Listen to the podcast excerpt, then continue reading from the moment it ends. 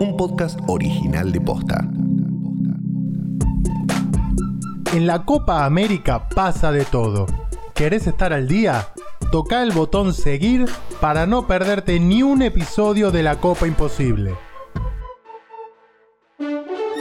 Bitácora de la Copa América, día 10, martes 22 de junio del 2021. La Argentina le ganó 1 a 0 a Paraguay y se aseguró la clasificación. En el primer turno, Uruguay y Chile igualaron 1 a 1 en un partido que tuvo bastante ritmo, pero pocos goles. Soy Carlos Maidana. Esto es La Copa Imposible. Terminó la tercera fecha en Brasil. Argentina le ganó 1 a 0 a Paraguay y también hubo empate entre Uruguay y Chile. Hoy no va a haber fútbol, pero la cuarta fecha comienza mañana con dos encuentros. Comencemos nuestro recorrido y prepárate que hay sorpresas. En el primer turno, como te decía, Uruguay y Chile no se sacaron ventajas. Chile comenzó ganando con un golazo de Eduardo Vargas a los 26 minutos, pero en el segundo tiempo llegó el empate entre Luis Suárez y la ayuda de Arturo Vidal. Fue un partido entretenido, con muchos remates al arco, pero con pocos goles. Fue el primer punto para Uruguay en su segundo partido, mientras que Chile alcanzó las 5 unidades en 3 encuentros. Arriba está vecino, gol. Suárez, gol.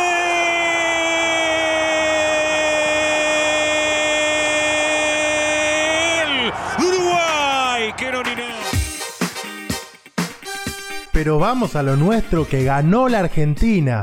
Con un golazo de Alejandro Gómez a los 9 minutos del primer tiempo, el equipo de Lionel Scaloni venció por 1 a 0 a Paraguay en un partido sufrido, trabado y mal jugado por muchos momentos. Pero ganó y hay muchas cosas que decir al respecto que son importantes. Ángel Di María tiene ganas, mete Di María, bueno por el papo del primero, golazo, gol,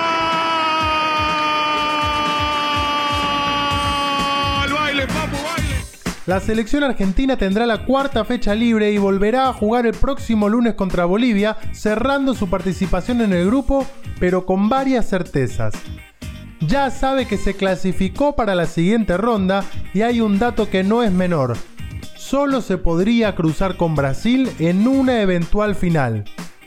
Para este equipo de Scaloni todavía en formación, es un aliciente más que importante.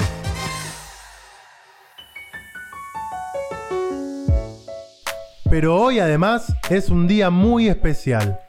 Sí, nos movemos un poco de la actualidad de la Copa América, pero ¿cómo no vamos a hacerle una mención a él en este día? Es que hoy se cumplen 35 años del histórico partido entre Argentina e Inglaterra por los cuartos de final del Mundial de México 86. Sí, ese partido de los dos goles de Diego Armando Maradona. El de la mano y el de la corrida interminable.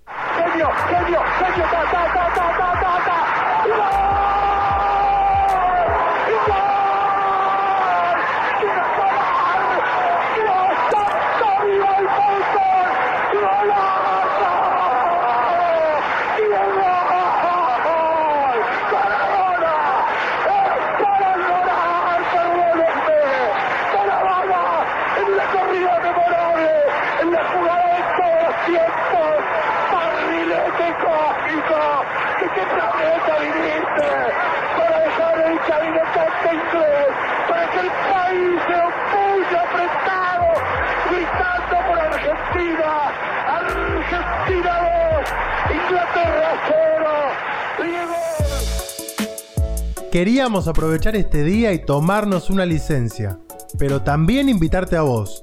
Por eso me voy a tomar el atrevimiento de hacerte algunas recomendaciones. Si no lo leíste, busca lo que aparece enseguida. Se llama 10.6 segundos y es un cuento hermosísimo de Hernán Casiari de una historia que ocurre desde que Maradona toca la pelota hasta que cruza la línea de gol. Otro cuento impecable se llama 22 de junio de 1986 y lo escribió Eduardo Sacheri.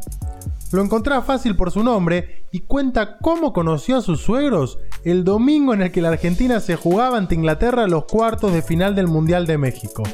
Tip de regalo, también te recomiendo Cómo derribar un imperio, uno de los podcasts de posta con Eduardo Sacheri. Es imperdible. Pero para seguir hablando un rato de aquel partido, de aquel gol y del Diego que nos queda para siempre, convocamos a alguno de sus compañeros en aquel mundial. Julio Larticochea jugó su primer partido como titular en el 86 justo ante Inglaterra y así lo recordó.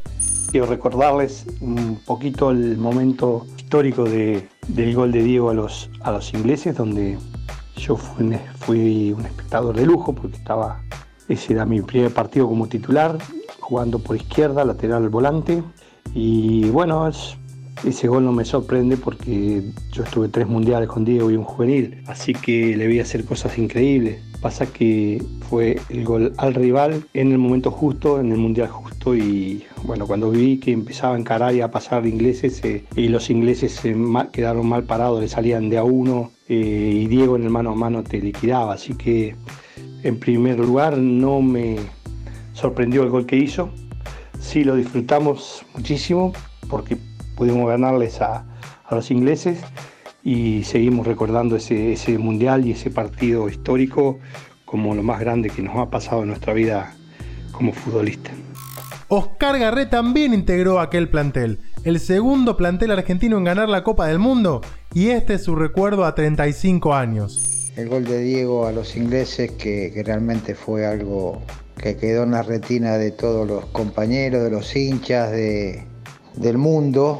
Creo que, que va a ser el, el gol más lindo de los mundiales por mucho tiempo y fue este, un gol, lógicamente que a medida que pasan los años uno lo, lo va valorando más.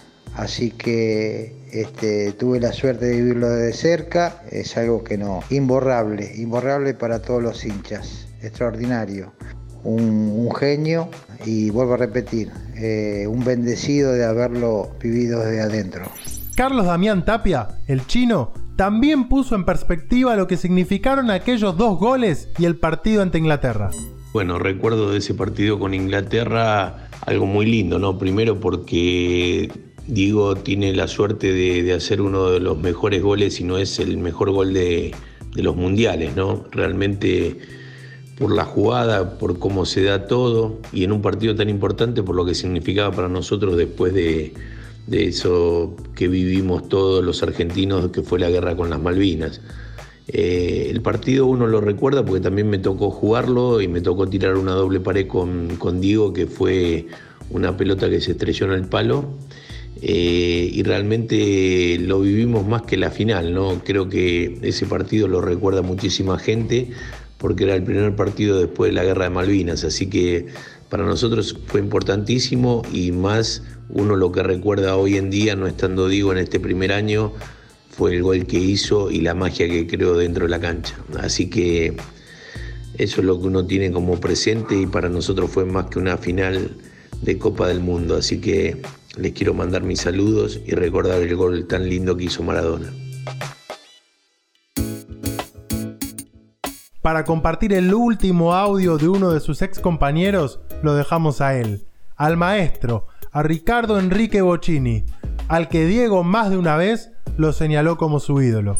Es un día muy especial para todos los que amamos el fútbol. Diego hizo el mejor gol de los mundiales le dio una alegría inmensa a todos los argentinos, los que estuvimos ahí cerca de él compartiendo ese plantel. Eh, sabíamos que no era imposible porque todo esto lo hacía en las prácticas y bueno, ese día se iluminó más que nunca y pudo hacer ese gol para ganarle a los ingleses y después ganar la Copa del Mundo que hoy toda la gente de Argentina lo está reconociendo a Diego. Esperemos que esto sea para siempre porque Diego se lo merece. Hay una convocatoria para esta tarde. Con la consigna Gritalo por Dios, consiste en darle play y volver a gritar el gol a las 16 horas con 9 minutos, para coincidir con el momento exacto en el que hace 35 años Diego convertía el segundo gol a Inglaterra. Y gritalo con fuerza, como dijo Dalma, para que el grito se escuche hasta el cielo. Nosotros nos volvemos a escuchar mañana. No te olvides de darle seguir al podcast. Chao.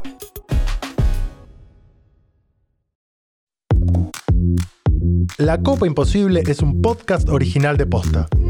Seguinos en Spotify y encontrá un nuevo episodio todos los días a las 7 de la mañana. Edición Leo Fernández. Producción ejecutiva Luciano Banchero y Diego del Agostino. Soy Carlos Maidana. Hasta mañana.